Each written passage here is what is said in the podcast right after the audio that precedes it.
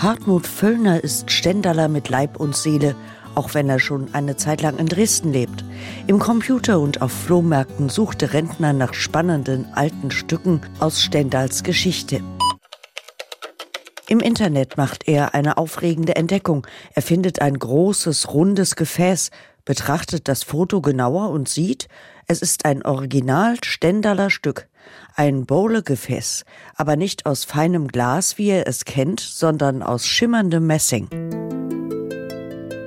Es hat einen gravierten Deckel und ist wirklich ziemlich groß. Es hat einen Durchmesser von mehr als 30 Zentimetern und es wiegt ein paar Kilo. Hartmut Völlners Herz schlägt schneller, als er die Gravur auf dem Deckel liest. Zur Erinnerung an den 9. Oktober 1927. Die Angestellten der Eisenmöbelfabrik Stendal. Da ist der Beweis. Die Messingbowle stammt aus Stendal, seine Heimat. Hartmut Völlner nimmt gespannt Kontakt zum Verkäufer auf. Der hat, erzählt er, die Messingbowle vor wenigen Jahren auf einem Flohmarkt in Stendal erstanden. Jahrzehntelang hatte das schöne Gefäß die Stadt also offenbar gar nicht verlassen. Die L&C Eisenmöbelfabrik Stendal, der Betrieb der Familie Arnold, ist 1927, dem Jahr aus dem die Messingbowle stammt, auf dem Höhepunkt ihres Erfolgs. Da erscheint es möglich, dass die Mitarbeiter ihrem Chef auf diese Weise Danke sagen, überlegt Rüdiger Laleike. Der Designer arbeitet zu DDR-Zeiten im Nachfolgeunternehmen von L&C im volkseigenen Betrieb Stiemer. Ich könnte mir vorstellen, dass äh, Arnold eine familiäre Betriebskultur gepflegt haben, denn es war schon ein gewisser Stolz, dann äh, bei Arnold zu arbeiten, denke ich mal. Arnold war ja die größte Eisenmöbelfabrik Europas. Schon im 19. Jahrhundert, 1870 oder sowas, da ging das äh, auch in Stendal los dann. Die haben eben aus Eisen Möbel gebogen. Am bekanntesten sind eigentlich die Klappstühle, die heute noch überall an Freilichtbühnen rumstehen. Firmenchef Arnold wird nach dem Zweiten Weltkrieg als Kriegsgewinnler gebrandmarkt und enteignet.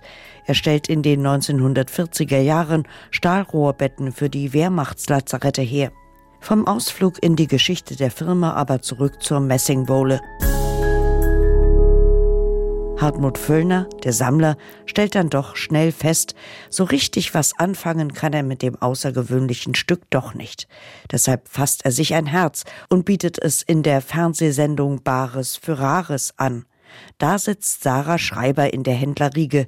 Sie führt ein Auktionshaus im Südwesten Deutschlands und verliebt sich sofort in die Stendaler Messingbowle. So ein Bohlegefäß mit so einer wunderschönen Gravur der Mitarbeiter an ihren Arbeitgeber habe ich so auch noch nie gesehen.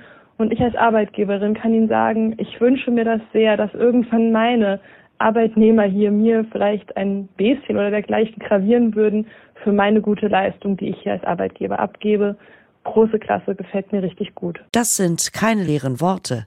Die Messingbowle, das Unikat aus Stendal, dient jetzt im Südwesten Deutschlands als Bowlegefäß. Und zwar Sarah Schreiber selbst. Ich habe mich da ja sofort bei meiner besten Freundin Tina im Garten sitzen sehen.